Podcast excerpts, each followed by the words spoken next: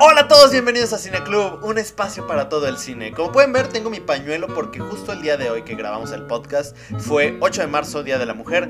Desgraciadamente, la película que vimos esta semana no tiene que ver con el tema. Esa película llegará dentro de dos semanas. Seguimos con nuestro especial de los Oscars, pero hay que hablar de la película de esta semana que es La tragedia de Macbeth. Una muy interesante película, una película muy, muy brillante en términos de su estructura, de cómo está creada, en términos técnicos, mejor dicho. Está nominada a tres, tres categorías, mejor actor por, con Denzel Washington, mejor diseño de producción y mejor fotografía. Desde que ven el póster, desde que ven una, un still de la película, se dan cuenta de del valor que tiene y de cómo está creada y la verdad es una muy interesante película. En esta ocasión estuvimos solamente Mora y yo hablando de esta película, la disfruté mucho. Eh, creo que ambos la disfrutamos mucho, no solamente por la película, sino porque la plática dio para hablar acerca de esta estructura shakespeariana y esta estructura de la que se remonta años atrás, siglos atrás, y de cómo sigue creando eco hacia, hacia esta época actual para crear historias, para que personas como yo, cualquier persona quiera escribir un guion sobre una película, uh, tenemos que retomar estos, estos clásicos y nos damos cuenta de que no sé, muchos creerían que podría ser como parte de una simulación porque sí, todo sigue creando ondas, como, como diría George Lucas, it's a poem and it rhymes. Y la verdad, si te, da, si te pones a analizar este tipo de cosas, da un poco de miedo de cómo esta estructura va, va siguiendo su curso y va creciendo, creciendo, creciendo, creciendo y se va proyectando en el mundo en la época actual. Pero bueno, eh, este es nuestro podcast número 55 donde hablamos sobre la película nominada al Oscar, La tragedia de Macbeth. Tiene tres nominaciones. Ya saben, si quieren formar parte de Cine Club, manden un mensaje, manden cualquier cosa, un comentario en redes sociales, ayúdenos a compartir el podcast. Lo disfrutamos mucho ver estas películas y disfrutamos mucho hacerlo. Tenemos comentarios, hemos recibido muchos comentarios en estos últimos días y eso me ha hecho muy feliz porque pues es señal de que la gente disfruta nuestro contenido y nosotros también disfrutamos hacerlo. Así que pues nada, los dejo con el podcast número 55, La tragedia de Macbeth. Aquí tenemos cine latinoamericano. Comercial. De oro.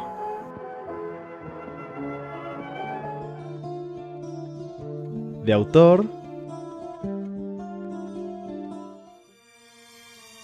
documental, de culto,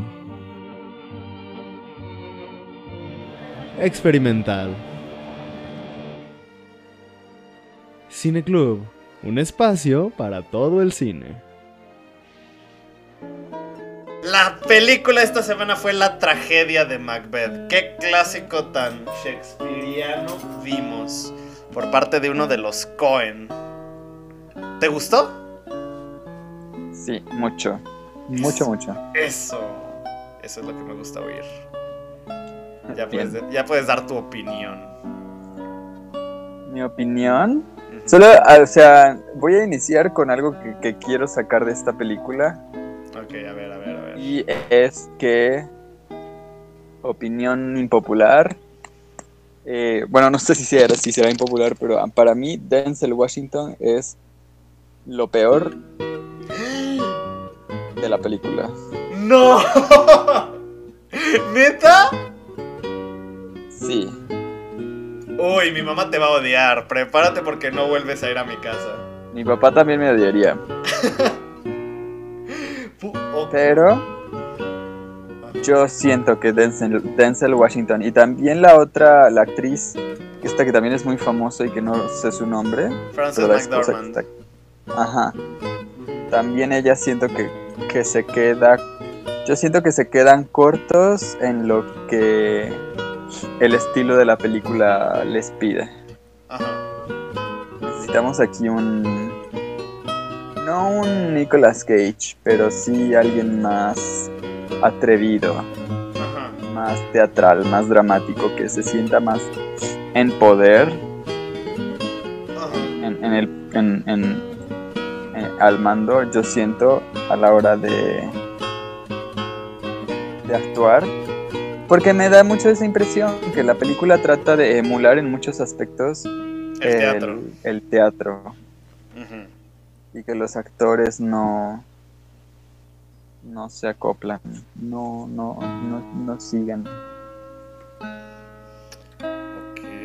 Salvo la bruja, la bruja increíble, o sea, ahí es donde me quedó claro. Pero yo creo que todos los demás actores también participan un poco más de ello y Denzel Washington me da la sensación de que está muy atorado en su actuación de cine y además de cine taquillero poco exigente. Ok. O sea, ¿te habría gustado que las interpretaciones fueran más al estilo de lo que es en el teatro? Ajá, expresiones más claras, más gesticuladas, es, es decir, más caricaturizadas. Ajá. Porque en el teatro se tiene que expresar el cuerpo de maneras muy claras y muy amplias, muy profundas, o sea, muy gesticuladas, muy exageradas. Porque la gente no te está viendo de cerca, como la cámara sí. Entonces tienes que alcanzar a expresar lo suficiente para la persona que está hasta atrás del teatro. Y en el cine no, en el cine tienes la cámara pegada al rostro y entonces eh, los buenos actores aprovechan movimientos mucho más sutiles para mantener la composición por un lado y también pues para no estar moviendo y saliéndose de cuadro y todo desordenando, ¿no? La toma. Ok. Pero yo me da la impresión de que la intención de esta película es adaptarse, adaptar las cámaras a- al movimiento y que luzcan la actuación de los, de los actores en un sentido más teatral. Por eso los dos protagonistas no me gustan. Ok. Ok. ¿Hubo un actor, además de la bruja, que te haya gustado? O sea, además de la bruja, ¿hubo alguna interpretación que tú hayas dicho como, eh, está... Mm, La verdad es que en general me dio esa sensación. Me gusta la, la actuación, por ejemplo, del que baja gritando las escaleras cuando ven al rey muerto en su habitación. Sí, Me sí. gusta el... No sé si es el mismo, creo que no, no, no, no, es el mismo. Me gusta este... El otro que también es parte del complot contra Macbeth. El que saca al niño de, de las ruinas, que le perdona la vida a él, pero a su papá no. Al ¿El que Este- pedía monedas o el que... El que era como un doble... O sea, el que iba como... Ajá, Ah, ok, ya, ya. ya. ajá. El de barba. Sí, sí, sí. El, el que se parecía a Sam Smith. Ajá, ellos me gustan. Pero la bruja es lo máximo. Y no entiendo por qué no se sigue más con mayor rigor esa, esa línea de la bruja. Me da la sensación de que se cansan, de que se necesitaba una coreografía muy específica, detallada y planificada para hacer esa, ese tipo de, de, de escenas y que, que se cansaron y solo las dejaron al inicio en, en la bruja y al final. En la, y de hecho al inicio, casi todo el inicio Ujú. bastante de ese estilo. Y el final, por ejemplo, en la batalla, en la batalla de espadas, ¿no? ¿Tú qué piensas? Ok. Uy, mira, vamos a diferir un poquito. Porque a mí no quiere decir que me gustó mucho su actuación, pero yo creo que sí sería muy... Sí te sacaría muy fácilmente de la ilusión el hecho de que fueran más expresivos, como de una forma más teatral porque la actuación debe ser distinta y, y sí, esta película toma mucho, pero mucho del, de- del teatro. O sea, casi siempre ves a todos los personajes frente a la cámara como si pues estuvieras viendo la... Pues sí, el, el escenario. Pero igual, a pesar de que los diálogos que me atrevería a decir que son muy, muy... Son prácticamente los diálogos de la obra. Sí sería como un poquito... O sea, porque en el momento en el que ves una película y ves a alguien actuar como de una forma tan expresiva como es el teatro, porque en el teatro incluso hasta la proyección de la voz la tienen que hacer más, más fuerte porque pues tienen que llegar a todo el auditorio. Aquí debe ser como más, más parecido a la realidad. Debe, a pesar de que sigue siendo una ficción, debe ser como tú debes sentir que tú te vuelves, tú al ser un espectador te vuelves parte de esa realidad. Entonces, creo yo que se debe actuar de una manera natural. Digo, siempre y cuando las reglas del entorno lo permitan. Bueno, del entorno de la película lo permitan. Pero sigue siendo una, una proyección de la realidad.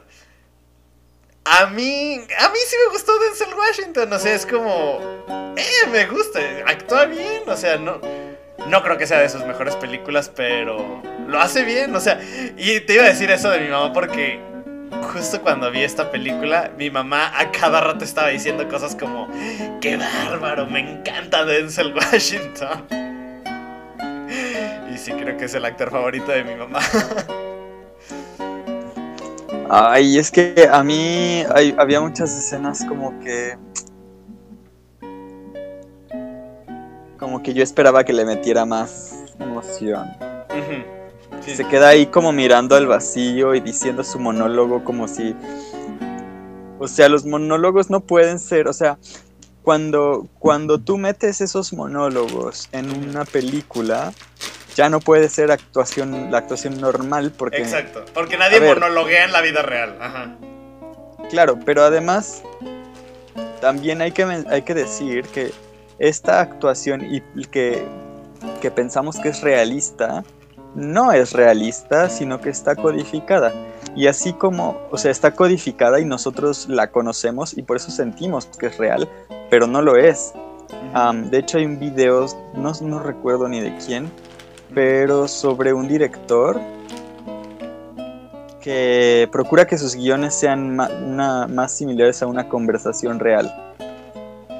Y, entonces siempre se están interrumpiendo. Hay una película en la que participa, por ejemplo, Adam Sandler de este tipo. Mm. Y, en los, y en esos guiones siempre se están interrumpiendo. Es como que se solapan, no se entiende lo que dicen, cambian de ideas, cambian de tema, sacan a colación cosas que nada que ver.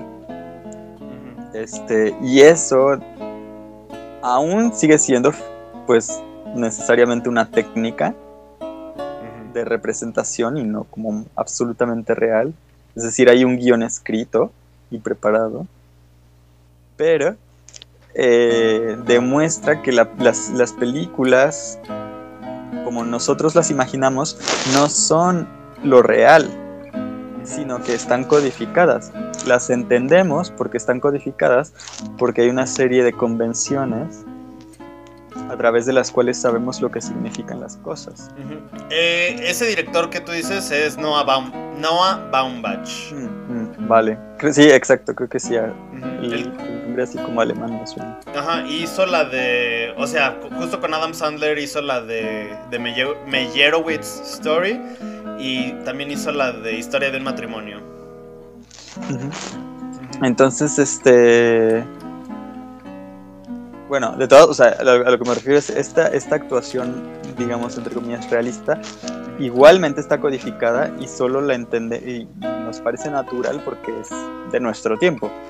Pero asimismo, en otros tiempos, la, la actuación dramática, con todas sus gesticulaciones, con su entonación dramática, con, la proyección de la voz, se, podía entender como muy real, así como el impresionismo se podía entender como muy realista, o, el expresionismo de pronto parece más realista en función de las expectativas. Eh, ya no sé por qué. Ah, bueno, entonces, no, no creo que esté mal per se ni que se vea mal. pero me da la impresión de que Denzel Washington no entiende la referencia. O sea, no entiende la... o no nota o... no sé, ajá, que no, que no... mm, están distantes de este lenguaje dramático porque no puede, o sea, es eso, el monólogo no puede ser simplemente mirar al vacío que la gran ma- cámara te grabe y que tú estés ahí diciendo y diciendo tus diálogos, ¿no? Ajá, sí, sí, sí. Porque pues es aburrido para por un lado, primero que nada porque es aburrido y segundo porque el monólogo eh, es parte de la construcción del personaje y no solamente está ahí como como como tontería como diálogo, ¿no? O sea, tiene un. Un motivo y el actor tiene que ser capaz de, de percibir ese motivo y de con su actuación, al mismo tiempo que con el guion, transmitir eh, las emociones de las que se está hablando. Porque ningún, o sea, Denzel Washington dice sus diálogos y parece que está calculando, ¿no?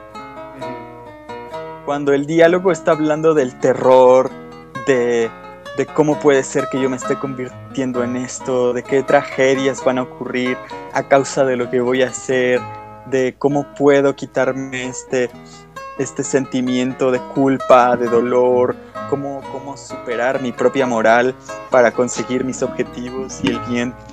O sea, es súper dramático, o sea, están tratando de, de presentar a un personaje que está luchando contra su propia bondad y Denzel Washington parece que está calculando. Ajá. o sea, sí, que sí. está calculando como "Mm, H5, debería mover a E- E7. Ujú. Como, "Dude, Métele un poco de caña, ¿no? A mí es esa la- la- lo, lo que no, lo que no me gusta de, de, de esa de esas interpretaciones. La esposa lo hace un poco mejor, me da la impresión. Sí. Pe- pero aún así mm, los veo muy codificados en muy con la tradición de expresi- el expre- con la expresividad de películas norteamericanas am, mainstream, ¿no? Que esta no es. Sí. O sea, sea, sea de hollywoodense o no, yo creo que no es mainstream. Yo creo que Frances McDormand lo hace mejor por la forma en la que está construida. Por la forma. No, no. Sí, por la forma en la que están construidas sus interacciones. Porque, como tú dices, cuando Denzel Washington monologuea, es solamente él en la nada, quedándose en un punto fijo y hablando. Pero en cambio, siempre que ella va a interactuar, va a decir un diálogo, siempre es para convencerlo a él, para persuadirlo. O por ejemplo en esta escena donde... eh, cuando ella llega, cuando ella es sonámbula y va al, al árbol, o sea, ahí está ella, igual, es un monólogo, pero es ella interactuando, realmente no es solo ella diciendo las cosas. Porque algo que yo me acuerdo mucho, un maestro de teatro siempre, siempre nos, come- nos decía que los monólogos sirven principalmente como... en el contexto de una obra, el monólogo es como un micromundo dentro del mundo de la obra que sirve para conocer los pensamientos, conocer las emociones de aquel personaje que lo dice. Pero que lo más importante de un monólogo es que nunca te va a dar una respuesta. Es como este momento de reflexión, pero una vez que termina no se espera una respuesta, sino de que continúa a otra cosa. Es como para entender el contexto. Porque la respuesta la trae la acción, ¿no? Exacto. No. Ajá. Y sí, por ejemplo, creo que justamente ahorita que mencionabas esto, sí dije, wow, como que entiendo tu punto porque creo que la, la parte que más me gustó de Denzel Washington es cuando, después de que matan a... al- ay, a este... Ay, ¿cómo se.? Bueno, después de que matan a Doufa. Ah, es que los nombres están muy raros. Pero que está en el castillo con la fiesta y que imagina que él lo va a atacar y que va a buscarlo. Creo que ese es el Mm, momento. Ese es el, fue el momento que yo dije, ay, como que esta es la, mi parte favorita de Denzel Washington. Me, me gustó mucho. Eso y aparte de la pelea final, se me hace bien chingón como Denzel Washington solo esquiva y no, no, no, no saca una espada, es como de, es el más chingón. Es Denzel Washington. Porque justamente ese, el día, el domingo que vi la película, en la mañana, eh, estaba hablando con un señor y él me dijo que una vez lo...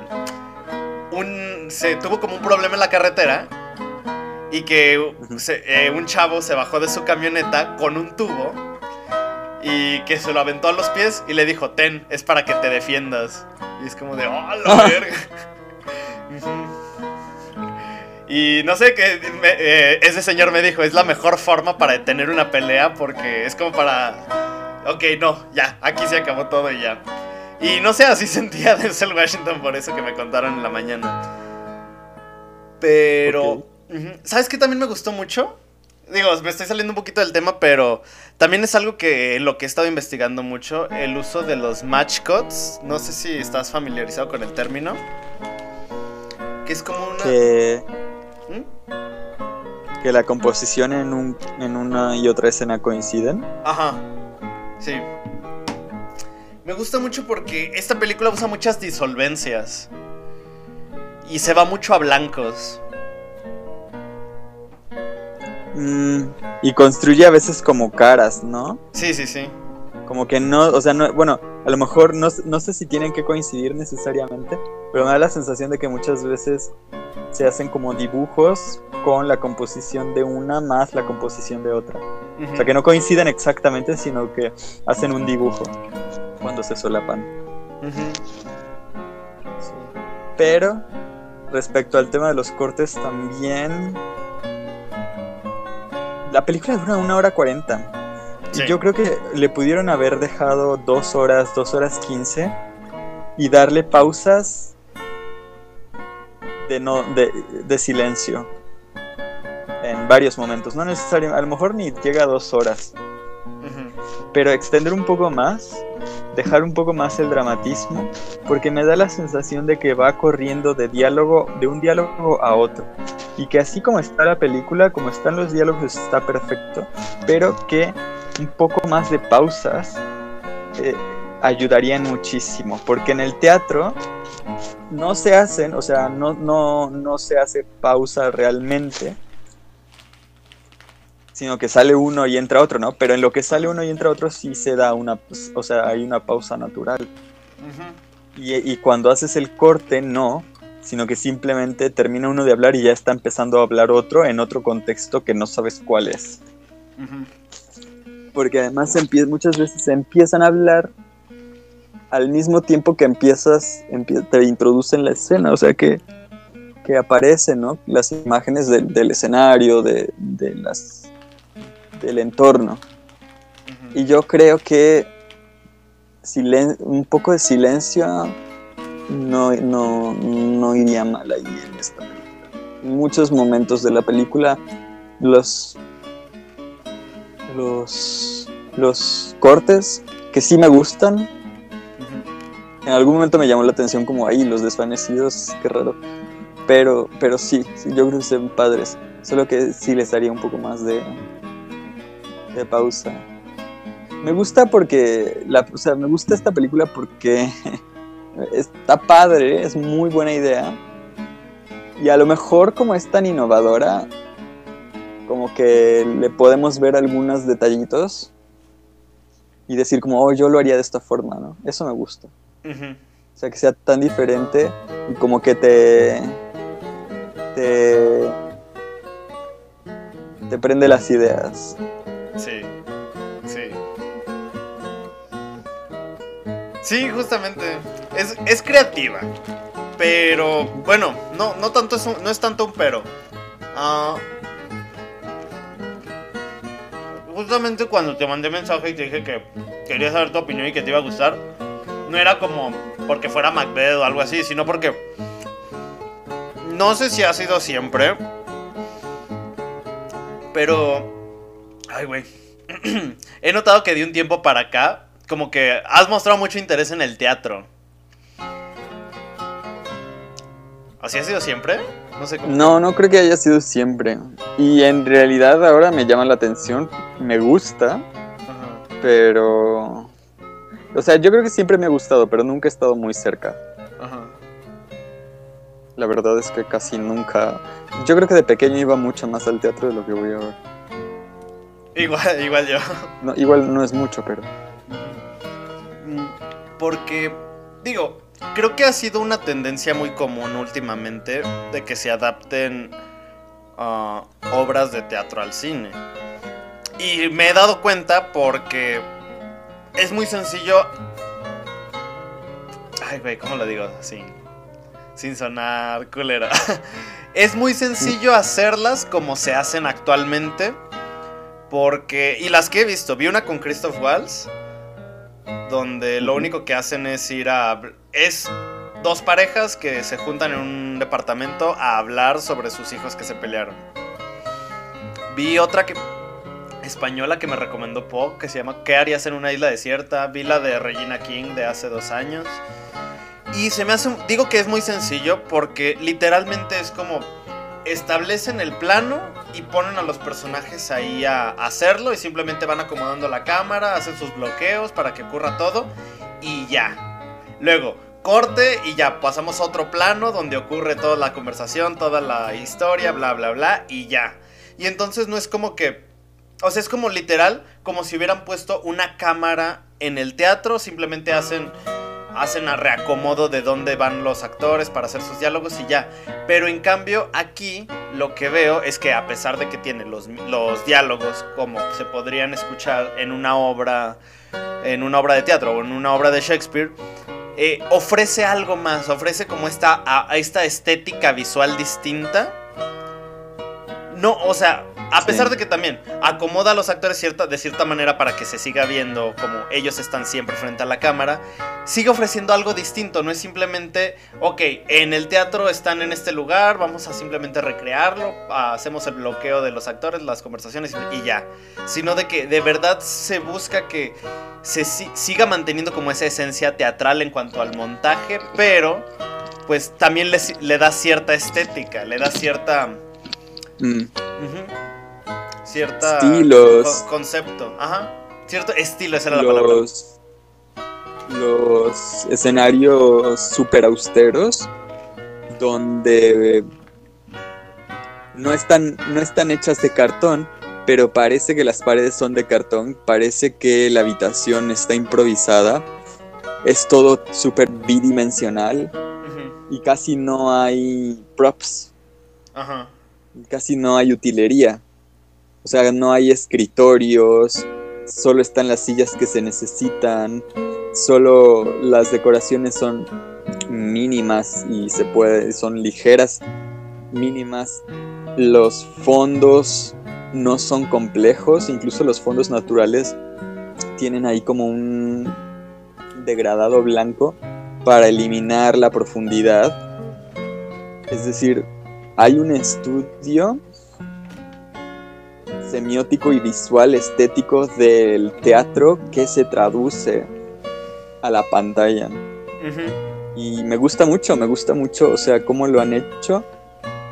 También yo siento que por lo mismo el blanco y negro le da consistencia a todo este...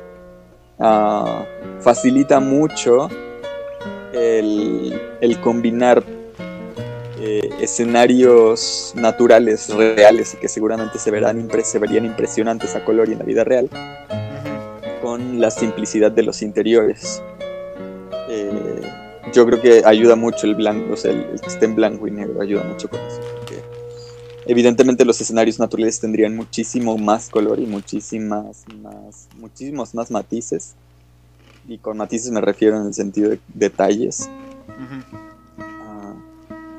que se, ver- se haría más evidente la simplicidad, se, haría demasiado evidente la simplicidad de los interiores, pero con el blanco y negro compensan.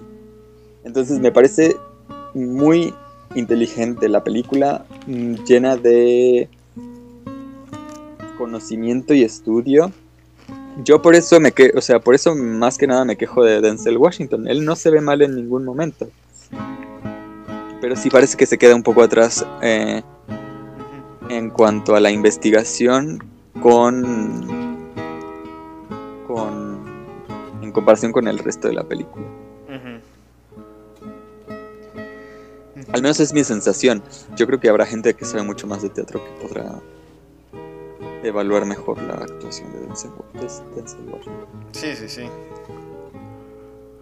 Y bueno, justo esto que decías, por ejemplo, respecto a este minimalismo, uh, se me viene a la cabeza la escena donde Denzel Washington y Fakwo y el otro y el otro men eh, tienen este primer el primer contacto con las brujas que realmente vemos la pantalla toda blanca y pues está rodeada de esta niebla y simplemente ellos la atraviesan y ya quedan en ese primer plano, pero detrás de ellos solo está como la nada. O sea, establecen toda la atmósfera con simplemente estos dos personajes y la niebla, pero no hay nada más. Y, por ejemplo, en el caso de la bruja, o sea, el hecho de cómo juega con este personaje en la arena y que cuando se muestra frente a ellos está ella sola, pero en el reflejo en el agua están sus dos hermanas. Es que sí es muy creativa, sí. Y como a mí me encanta, me super saca de onda, Ale yo lo estábamos viendo y fue como, wow, wow, wow, wow, ¿qué está pasando? Es muy impresionante verla moverse como cuervo. Incluso hacer ella misma los sonidos de, de, la, de, de la letra de un cuervo.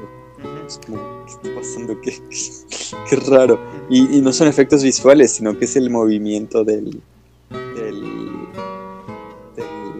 de, la, de la actriz. Creo que es actriz, ¿no? Sí, sí, sí. Porque, o sea, yo recuerdo un momento donde está como haciendo como esto, pero se dobla, se dobla muchísimo. Pero algo en lo que sí me quedó duda es. Y, y no lo investigó, déjame lo checo ahorita porque su edad.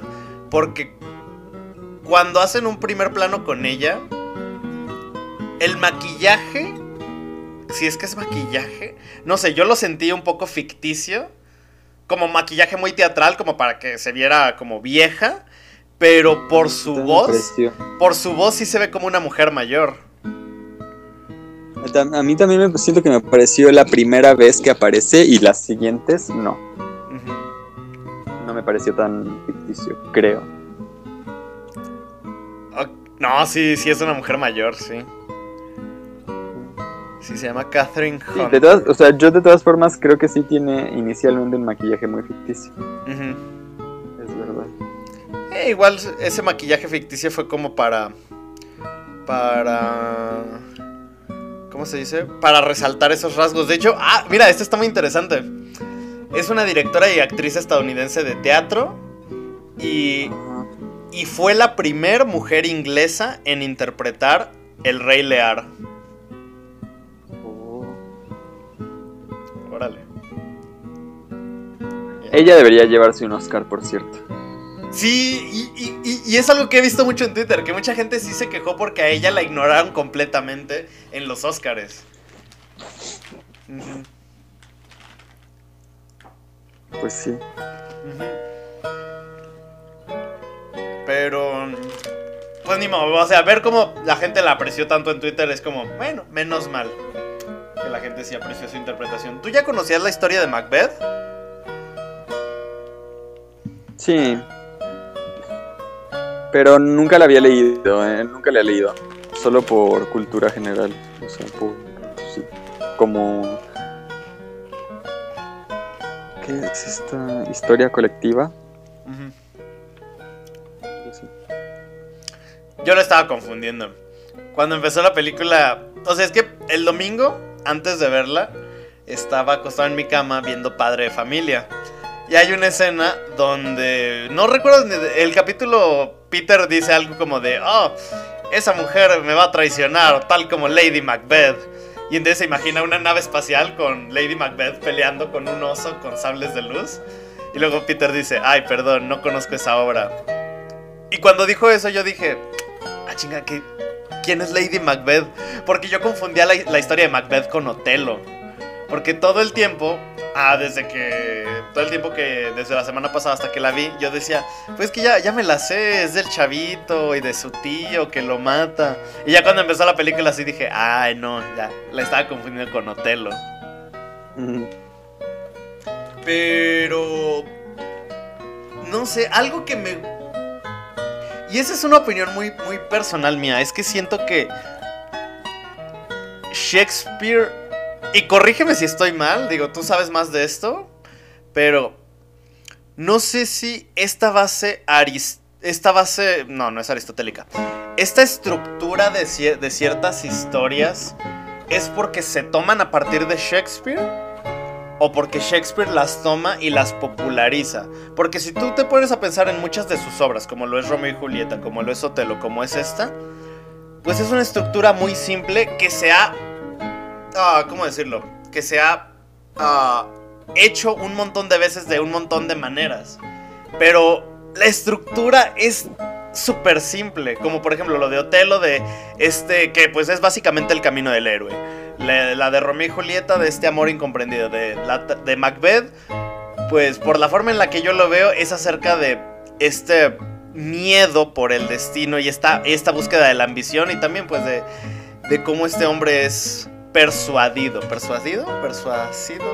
Persuadida. Persuadido. Ajá. Está bien, está bien.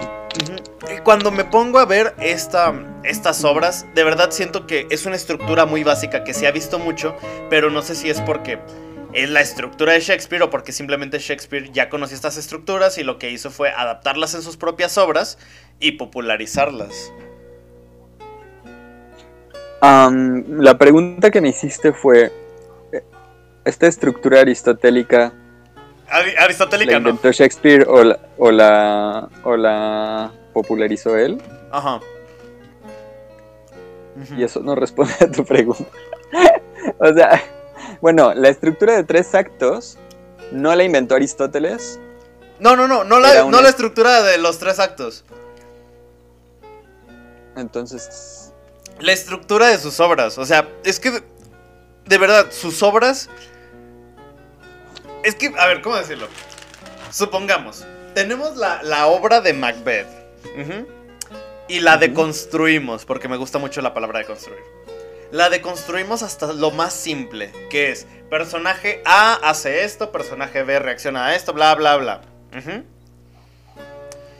Y si hacemos eso con todas sus obras, nos, nos damos cuenta de que casi la mayor, el mayor número de películas o historias de ficción se construyen de la misma manera. Como por ejemplo lo que dicen todo el mundo, de que el Rey León es Otelo, básicamente, etc. Esa era mi pregunta. Hamlet. ¿No era Otelo? No, el Rey León es Hamlet. ¿Y cuál es la de Otelo entonces? Yo no recuerdo Otelo. Entonces Otelo Solo que para que el. Rey León sea Hamlet, Nala tendría que suicidarse, creo. Ajá. Ah. Bueno, eh, ah, ya no tiene nada que ver lo que estaba diciendo. Bueno, un poquito. no, O sea, ya. Hamlet es Hamlet es la historia donde al al rey el rey danés ha muerto. Y el príncipe al príncipe le eh, le, se le aparece su papá el muerto como fantasma y le dice que fue su tío y que lo vengue. Y este entonces él empieza a volverse loco con la idea de vengarse este de que él se vuelve loco Ofelia se vuelve loca y se suicida él está obsesionado con su venganza y creo que se va y por eso ahí es cuando Ofelia se suicida entonces regresa con un ejército y ataca y de- destrona a su A su tío. a su tío ajá ese es Hamlet Ok. Ok, sí. Que curiosamente también es Black Panther. sí así. Ajá. Eso es a lo que te refieres, ¿no? Como los arquetipos de historias. Ajá, eso, los arquetipos. Mm, el- lo, de, lo, de, lo de Shakespeare, de hecho, mm, hay muchas, bueno, no sé a profundidad, pero sé que existen teorías de que Shakespeare ni siquiera era una sola persona y existen también dudas sobre si realmente, creo que no sobre si existió, pero parece que, o sea, parece que se le adjudican muchas obras que ni siquiera eran suyas. Ajá. Y eh, muchas de estas obras son pues historias folclóricas que no le pertenecían a nadie y que no... También hay que pensar que el... Ah, mira, esto sí que podría ser lo que tú estás buscando. En la Edad Media, eh, en Italia se configuró lo que se llama la... Ay, ¿cómo se llamaba? La comedia... Ay, ¿cómo se llamaba? No me voy a acordar. Estos son los nombres que debería acordarme por la carrera, pero creo que no me voy a acordar. Y justo cuando acabas de aplicar a la maestría. Pero es en lingüística, no en literatura. Ni modo sinodales. Ya quedó claro que no sabe. Comedia. Ay, no, es que si busco italiano y comedia me salen películas de comedia. Ay, no me acuerdo. El punto es que son, son, eran, Luego me lo eran carros de, eran, eran, or- eran compañías itinerantes de, de actores que iban en carros, iban a un pueblo, Ah, los que Eh, viajaban. ajá, Ah, sí, sí, sí. Ok. y ellos eran los, o sea, tenían esto muy codificado.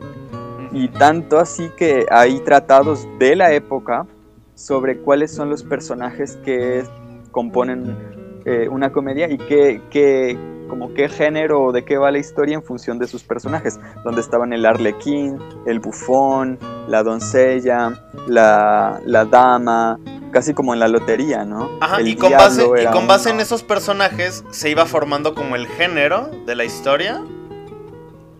Ajá, o sea, más que nada era como, con, dependiendo de qué personajes aparecen, te podemos decir como de qué trata la historia. Ah, ok. Pero que era un bonche así de, o sea, se- hay listas con dibujitos muy padres de con estos personajes se arma una historia y eh, y evidentemente también las historias estaban codificadas y mucho de, de ahí que muchas historias fueran folclore popular no era que hubiera un escritor como un autor sino que la gente que ni siquiera sabía escribir, los autores no, no o sea, los, los actores no sabían escribir, o sea, no todos necesariamente no sabían escribir o leer. Y por lo tanto, las, las obras se transmitían de manera oral. Entonces, también por eso es lo que le estaba contando a Ale, es importante en ese tiempo que rimen y que tengan ritmo y que básicamente sean poesía. Que los diálogos sean poéticos, que sean, tengan esta estructura lírica, de ritmo, de, de, de, de rimas, de, de anáforas y figuras retóricas, muchas muy fonéticas, que facilitan la memorización.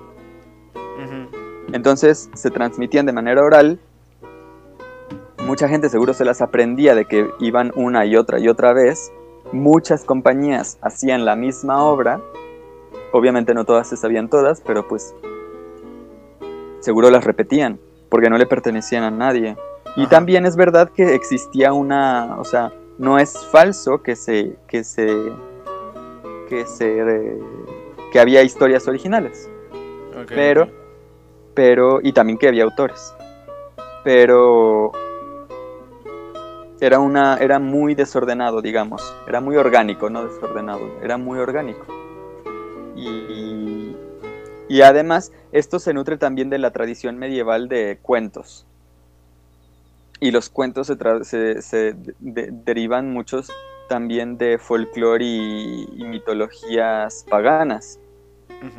Entonces, eh, la tradición literaria occidental pues viene de obviamente muchas, una, una mezcla muy ecléctica de mitología nórdica, eh, celta, eh, germánica, franca, eh, eslava, ¿sabes? Entonces es una mezcolanza de muchas culturas, árabe también. en España sobre todo, este, que, que da como resultado pues que se adaptan mucho a la al, al cristianismo, pero no, no, no se elimina necesariamente, sino que se transmite simplemente adaptadas al cristianismo. Y por eso son tan comunes, o sea, son, hay tantas historias que parece que se repiten. También porque la misma iglesia lo procuraba. La misma iglesia procuraba convertir, como lo hizo en América, eh, si tú tienes esta historia, ah bueno, esta se parece más o menos a lo que nosotros tenemos.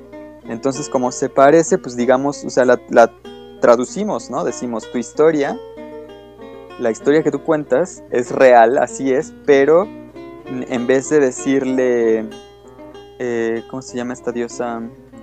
Eh, Zipactli, le vas a decir eh, María, a la diosa madre del, del cielo. Es Zipactli, no, creo, creo que es. Ay, no me acuerdo. Pero la diosa que es la madre de, de las estrellas y la luna, creo que es la equivalente de María. O Quetzalcoatl, pues este, convenientemente fueron los españoles, pero también equivale un poco al- a, la. a la. al advenimiento de Jesús. Este. Thor, lo mismo con Jesús. Thor es el guardián de los hombres, el, el que vela por ellos de entre los dioses, es el hijo del dios más importante, o sea, del dios padre en realidad. O sea, Thor es hijo de dios padre, entonces. Eh, o las cruces celtas que, que, ¿sabes? Es como eclecticismo, es, no es eclecticismo, es este... Ay. Sincretismo, eso es, sincretismo. Sí, sí, sí. Ok. Me quedé con una duda, creo que sí me la respondiste, pero igual la voy a hacer. Por ejemplo, me mencionaste todo esto de, estas, est- de estos personajes. Como lo dijiste, el arlequín, el bufón, etcétera, la doncella. Pero. Entonces, si yo quería contar una historia utilizando ciertos personajes, estos personajes más allá de tener ya establecido como su forma de ser, ya tenían también establecido como su desarrollo de cómo iniciaban y cómo deberían terminar también para la historia que yo quisiera escribir. tenían funciones. O sea, digamos, uno tenía la función de héroe. Evidentemente una mujer por la época no Sí. habría sido he- heroína, Ajá. sino que habría sido más bien como el MacGuffin, como el objeto de deseo. Ajá, como la, la damisela en peligro. El arlequín, creo que... El arlequín creo que cumplía una función... Es que esto no lo estudié mucho. Ahora me parece muy interesante, pero... Era el arlequín creo que cumplía una función como de interactuar con el público, como de romper la cuarta pared, ¿sabes? Ah, como el arlequín en el jorobado de Notre Dame. Ajá. Exacto, de hecho, a lo mejor sí, sí le estoy atinando. Porque estoy diciendo cosas así un poco como tratando de acordarme. Ajá. Pero sí, o sea, tenían funciones. Tampoco es que las haya estudiado todas, pero sé que tenían funciones eh, narrativas, es decir, cumplían una función para contar la historia. Por eso eran importantes, no porque no porque alguien dijera "Pf, toda, bueno, seguramente sí había algún pretencioso, pero no se trata como de, oh, si tu arle- si tu historia no tiene arlequín es este es, es tonta o no sé, es mala, ¿no? Si no tiene un giro Sino que- argumental.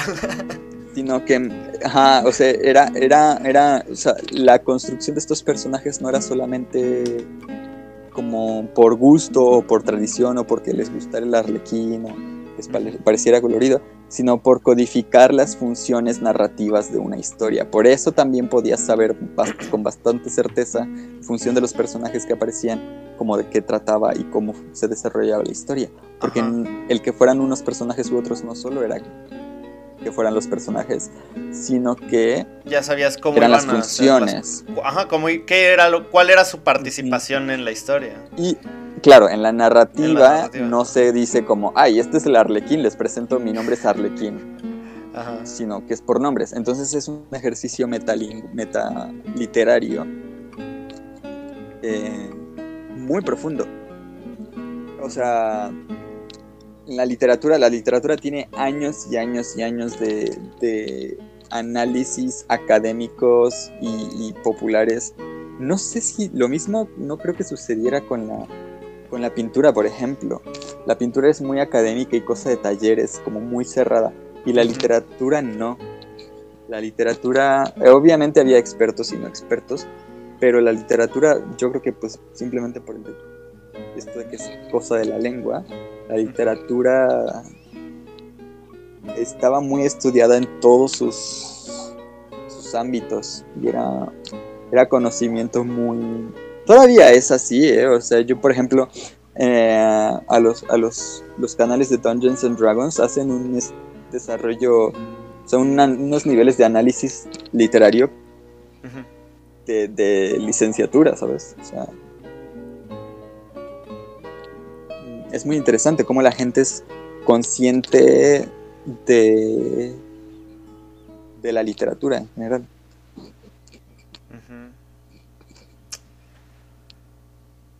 Ok. Ok, wow. Eso sí lo desconocía completamente, pero estaría chido porque... Digo, me, me llamó también mucho la atención eso de esas creencias que se tienen sobre Shakespeare, pero también... O sea, eso que tú dices es como... Tiene mucho sentido de cómo creemos que una historia se ha ido repitiendo, pero todo funciona a través de eso de las funciones de los personajes. Creo que entendí. Es que justo ahorita con, con un guion que llevo escribiendo ya como dos meses, lo, en lo que encontré para, es- antes de escribirlo, me puse a leer un libro sobre la historia de Pixar. Y hablan acerca de 22 reglas que, tiene, que pone Pixar para escribir sus historias. Te voy a leer unas cuantas, aquí las tengo. Dice, a ver, 22 reglas Pixar. A ver, aquí está. Aquí tengo el PDF. Por ejemplo. Eh, ah, no, espera, este no es, este no es, este no es. Se me cuatrapeó. Aquí está. Por ejemplo, la número uno. Ad- admiras a un personaje por sus intentos más que por sus éxitos. 2. Debes tener muy claro lo que es lo más importante para ti como si fueras parte del público y no como escritor.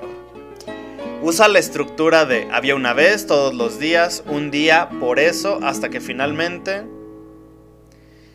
Eh, y así, esos son como 20 22 pasos que tiene como Pixar para desarrollar tu historia. Pero si te pones a pensar como en un nivel como más amplio, a final de cuentas todos los personajes siempre tienen como la- las mismas características. Respecto. Ajá. Y todo surge a partir de eso, entonces sería... se- Está muy interesante ver cómo... Ver cómo todo eso evolucionó hasta la forma en la que estamos tan acostumbrados a ver a este arquetipo del héroe a simplemente decir, ay, pues mi héroe es tal personaje y bla, bla, bla. Porque, digo, eh, mucha gente que conozco dicen que los cómics son como... Ay, no encuentro la... No recuerdo la palabra. Tal vez ni siquiera eran los cómics, eran como los superhéroes. Ah, algo así, como que los superhéroes eran como la mitología de la Es cultura. este posmoderna. Neil Gaiman quien lo dice. Ajá, ¿no? Neil Gaiman. eh, sí, sí, bueno, sí. Neil Gaiman. También este. mm, ay, el de Watchmen. Ajá, Alan Moore. También son bastante de, de esa idea. Sí, de que pues, los, los superhéroes son como la mitología de, de esta época posmoderna. Pero te, te pones a pensar que realmente es lo mismo, o sea, son estos arquetipos de, de cómo van construyendo. Por ejemplo, tenemos pues a- al, eh, a la- al prototipo del héroe, sigue siendo la damisela en peligro, tenemos a personajes que... El tenemos este- prototipo, del, el prototipo es súper importante. Y por eso es- Spider-Man es súper popular. Porque es el prototipo del estudiante súper ajetreado, joven, sin futuro, pero muy brillante, buena ondita, que no quiere mal a hacerle mal a nadie, pero pues está ahí atrapado, ¿no? Como, Ajá, todo le ¿sabes? sale- con sus todo deberes de ser buena persona y con que no gana dinero. Ujú. Ujú. Y. ¿Mm? Adelante, es la adelante. comedia del arte. La comedia del arte es este es un tipo de teatro popular nacido a mediados del siglo XVI en Italia y conservado hasta comienzos del siglo XIX.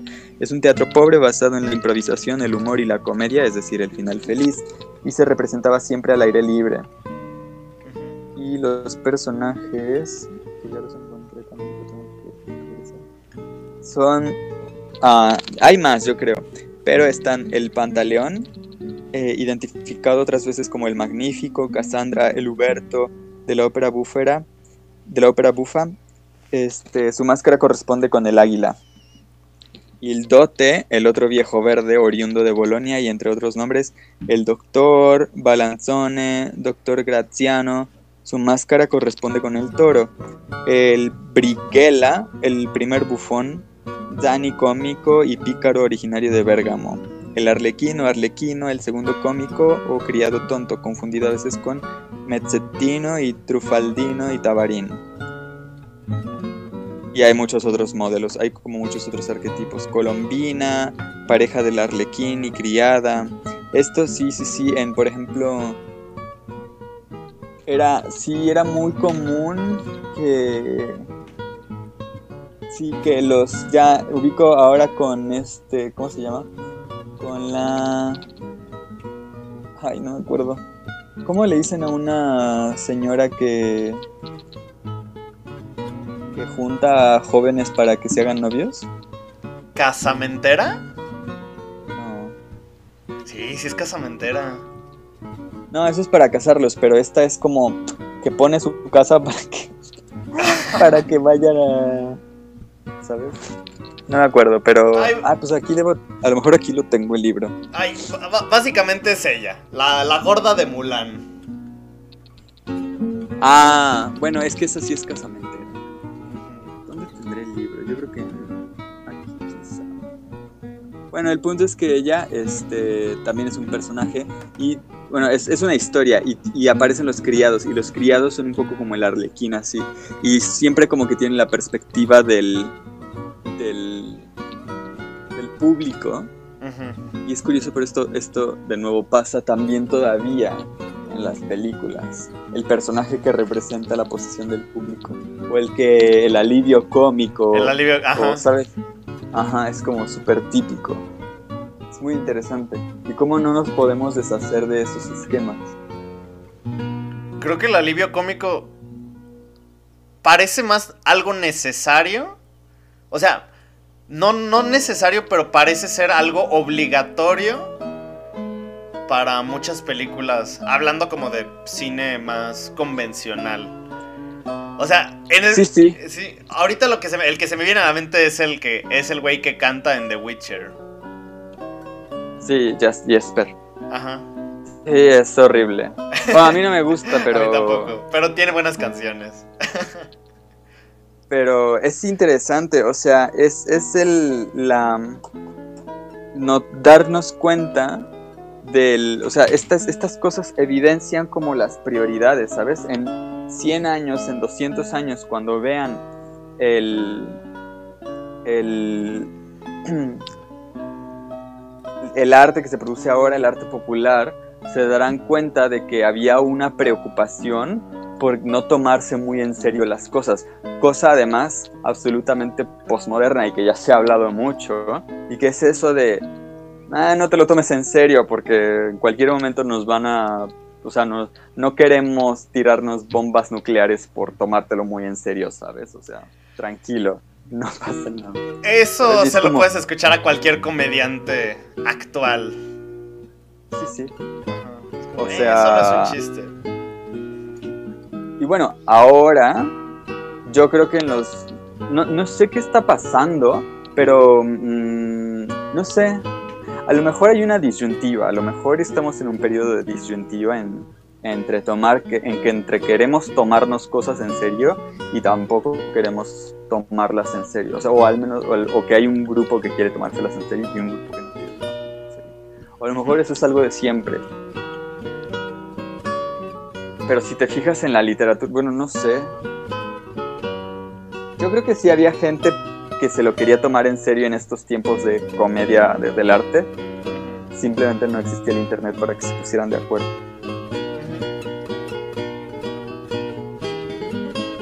De hecho. La tremenda plática que tuvimos gracias a Macbeth y Shakespeare.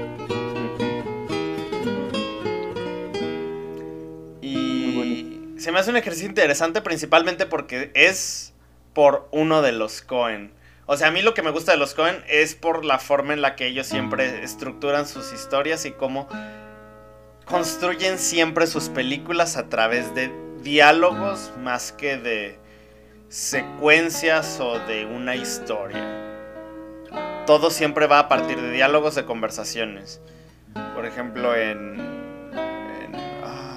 la de Javier Bardem, Sin lugar para los débiles. O sea, recuerdo más la, todo construido a partir de, lo, de las conversaciones, de los monólogos de los personajes, más que la historia en sí. Pero todo eso va creando la estructura de toda la historia de la película. Y también, por ejemplo, el Gran Lebowski, Fargo, etc. Y no sé, siento que aquí es más como el- la experimentación, el ejercicio de trasladar, to- trasladar estos diálogos a esta película. Ah, ahora quiero ver la película de Macbeth que Rafa me comentaba la semana pasada con Fassbender. Mm. Tendré que buscarla porque Rafa. Rafa la confundió con esta.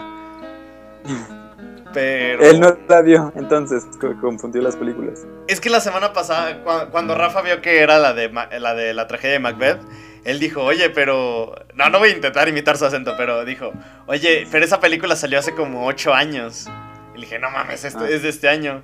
Y dijo, no, es con Fassbender. Y le dije, no, este es con Denzel Washington. Y ya vimos que justamente Fassbender hizo una que también estuvo nominado al Oscar de Macbeth. Así que pues ya me dieron ganas de, de verla también. Sí, y ver la obra. A mí me dan ganas de ver la obra en vivo y leerla en inglés. Y sí. Que por ahí tengo. Bueno, yo no lo tengo, pero sé dónde conseguir. Bueno, no dónde conseguirlo, sino dónde consultar un libro que. Tiene todas las obras de Shakespeare en inglés. Ah, pillín piratón. ¿Sí leíste el que mandé al grupo? El... ¿O no? ¿El qué? ¿El PDF? No lo. No, no. Ah, no sabía que lo habías mandado. Pensé que. Pensé que yo. O sea, pensé que. Es que. No, no, no no. Sí. Sí. me dio tiempo, pero no lo hice. Ajá. Lo, No man- quise leer. lo mandé y Jesse mandó un sticker. Pero, pues, es realmente. La estructura es muy. Es la misma. O sea, por los diálogos son muy parecidos. Pero también, otra cosa que me gusta es como. El uso de las metáforas al momento de hablar. De decir todo. O sea, nunca te dicen nada directo. Pero tantas metáforas en un mismo diálogo sobre una cosa. Es maravilloso. O sea, funciona en el teatro muy bien. Y aquí me gustó mucho. O sea, el hecho de, de que... Ah, había, un, había una pregunta que te quería hacer. Que toda la película no la entendí, pero no sé si era por los subtítulos. Porque no entiendo tanto la expresión de ser hombre en el contexto de la película. Digo, porque en- hay momentos donde le dicen que debe ser hombre porque no se atreve a matar al otro o así, o a no cumplir con su palabra, no cumplir con lo que con su deber según lo que le dice Lady Macbeth, pero hay momentos donde ella le dice, "Es que cuando vuelvas a ser hombre." No, no sé, es una expresión que de verdad me me confundió mucho. Mm, Creo que se refiere a la humanidad. O sea, bueno, no sé, no sé, de- depende mucho en qué contexto lo estás escuchando, porque obviamente hab- habrá contextos de masculinidad, habrá contextos de civilidad y habrá contextos de humanidad.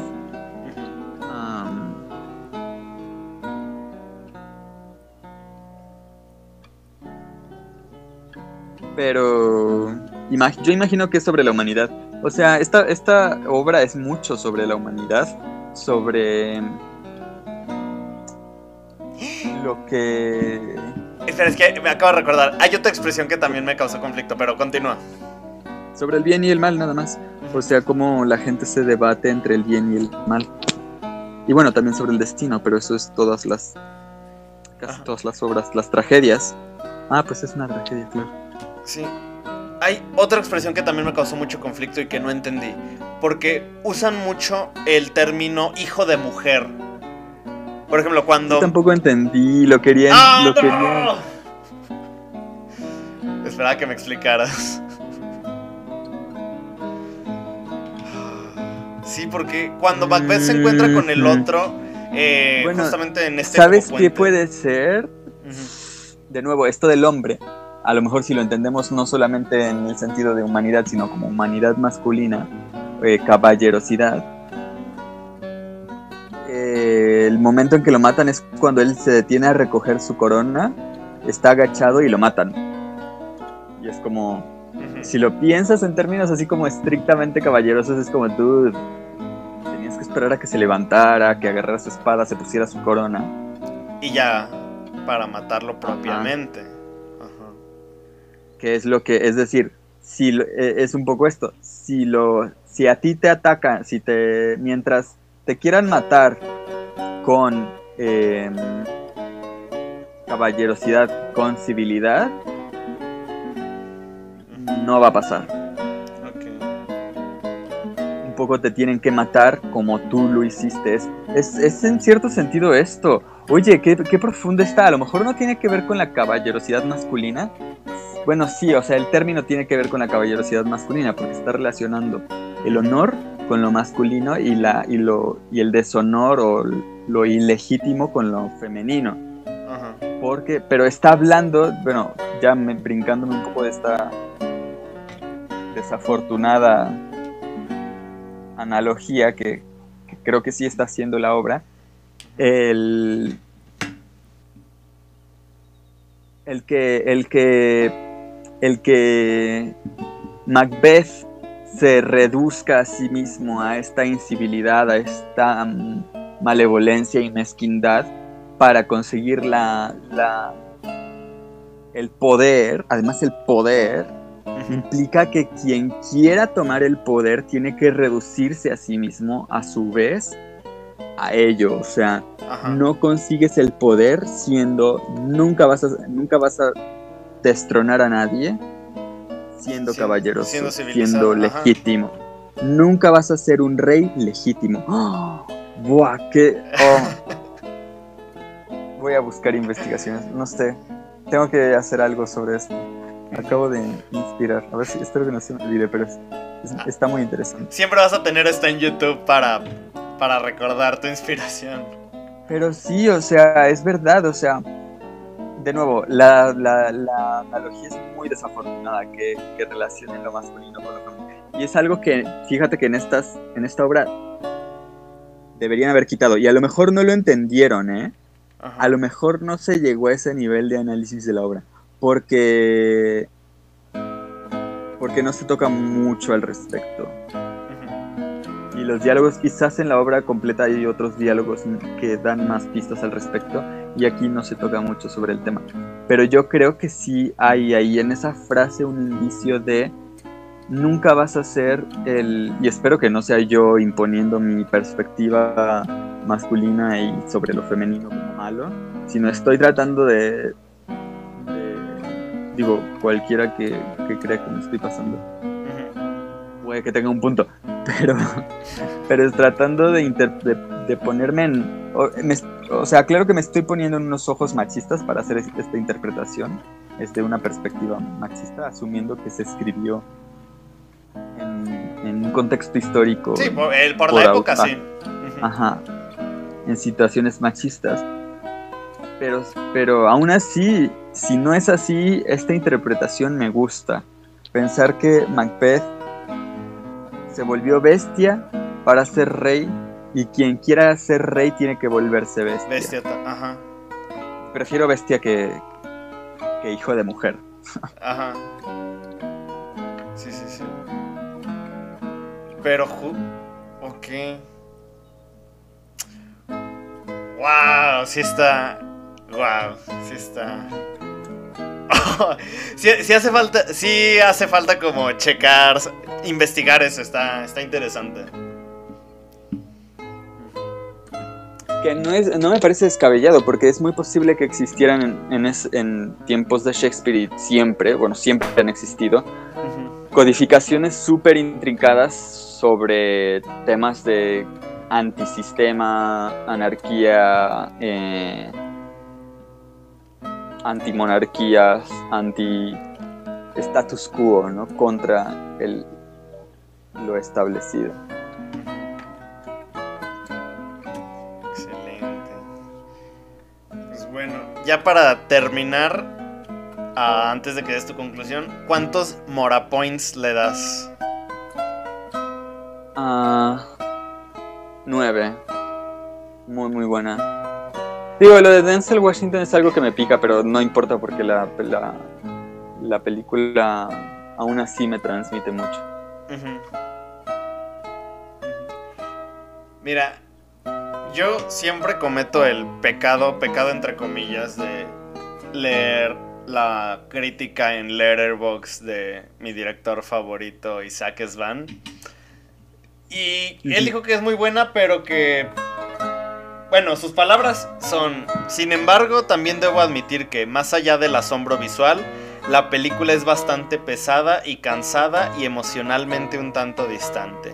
Se siente la inteligencia de un Cohen, pero no la genialidad de sus otros trabajos. Yo creo, en eso sí difiero con él. Yo por eso en Letterboxd le puse 10. Porque desde mi punto de vista no se siente como pesada porque el hecho de que siempre estén diciendo algo, el hecho de que siempre estén hablando con este lenguaje que te haga pensar, que te haga traducir estas metáforas, bueno, no traducirlas, sino como descifrarlas, te hace estar constantemente activo y constantemente indagando en la historia, indagando en la película y no sé, creo que eso es lo que hace que el hecho de que la película, que desde cierto punto de vista se vea como un poco pesada, eso es como que lo compensa, como que lo equilibra. Y no sé, para mí la película es un 10. Por, digo, obviamente cuando le damos un 10 a películas como Spider-Man, No Way Home y un 10 a esta, no es como que las dos estén a la par. Ajá, sino que es un 10 bajo dentro de su mismo contexto. Sí, sí, sí. Yo Solo quiero comentar que a mí me da la impresión de que en Hollywood, no, evidentemente no en todos los sectores de Hollywood porque salió esta película, pero me da la impresión de que en Hollywood existe una cierta insensibilidad a, a culturas y perspectivas y convenciones ajenas. Como que existe esta idea de que siempre la película se tiene que adaptar al siempre la obra se tiene que adaptar a ellos. A su posición anglosajona y su cultura capitalista. Y digo, no, no, no quiero decir que tengan o no tengan que pensar de una u otra forma, pero esas críticas no me parecen adecuadas a las películas que critican. Ajá, no, no es como. Simplemente no... la estás, no le estás haciendo caso suficiente. Es como. Ajá. Mira, no nos vayamos tan lejos. ¿Qué es lo que hacen casi siempre cuando una película extranjera triunfa? Hacen su propia versión. Incluso ya lo dijo, lo dijo Bong Joon-ho cuando ganó el Oscar por Parásitos. Dijo, cuando la gente cuando la gente ah, supere la barrera de los subtítulos, se darán cuenta de que hay un montón de cine distinto. Porque también es eso, muchas veces, y más Hollywood, al ser la empresa, la productora de cine más grande del mundo, no, no quieren ver películas en otros idiomas, no quieren leer subtítulos, porque pues el cine se tiene que ver y se tiene que oír. ¿Para qué lees los subtítulos? Pero, pues también, vemos que es una empresa que, digo, por ejemplo, la de Druk, ¿ya viste la de Druk? La de. No. Con. ni porque sale Mats, Mats God Mikkelsen. Ah, está muy buena y está en Netflix. ¿Qué fue lo que pasó? Ganó el Oscar a película extranjera, fue un exitazo. Y lo primero que ocurrió, al, y ni siquiera fue a la semana, fue unos dos o tres días después de que ganó el Oscar. Y eso sí me puso triste porque fue DiCaprio el que lo hizo.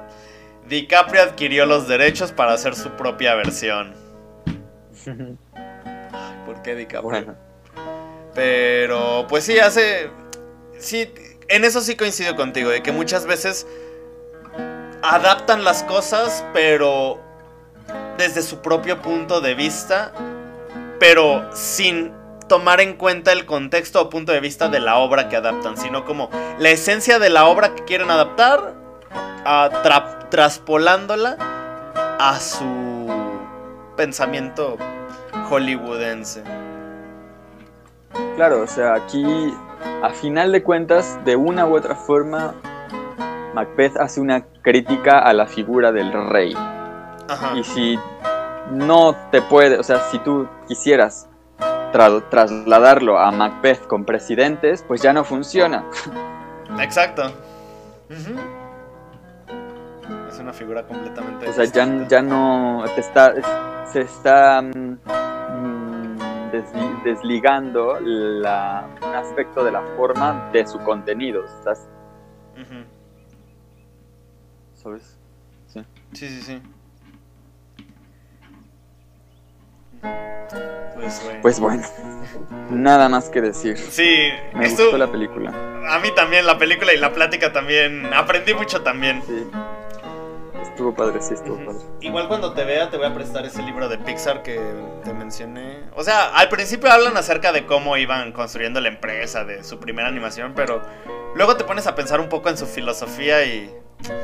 No sé, creo que también te das cuenta de, de que sí retoman mucho, pero pues bueno, te lo voy a prestar. Pero igual aprendí mucho, o sea, creo que también habría que si queremos ser storytellers, y lo digo como en general, no específicamente nosotros, hay que, hay que, comprender, hay que comprender y analizar como estas estructuras de historias clásicas porque pues siguen haciendo como estas ondas en un lago hasta el día de hoy, al punto de que seguimos retomando como la estructura de estas historias. Y eso que, o sea, sí está muy interesante. Disfruté mucho todo. Sí, está padre. Y pues la próxima semana hablaremos de, de un poco de cine noir con El Callejón de las Almas Perdidas de Guillermo del Toro, que también fue de mis favoritas del año y, y ya quiero ver tu opinión. Ok, gracias.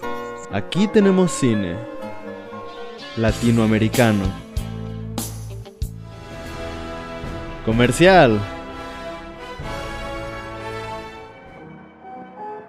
de oro.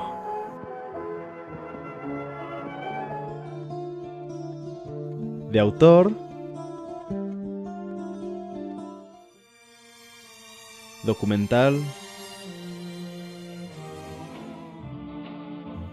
de culto experimental Cine Club, un espacio para todo el cine.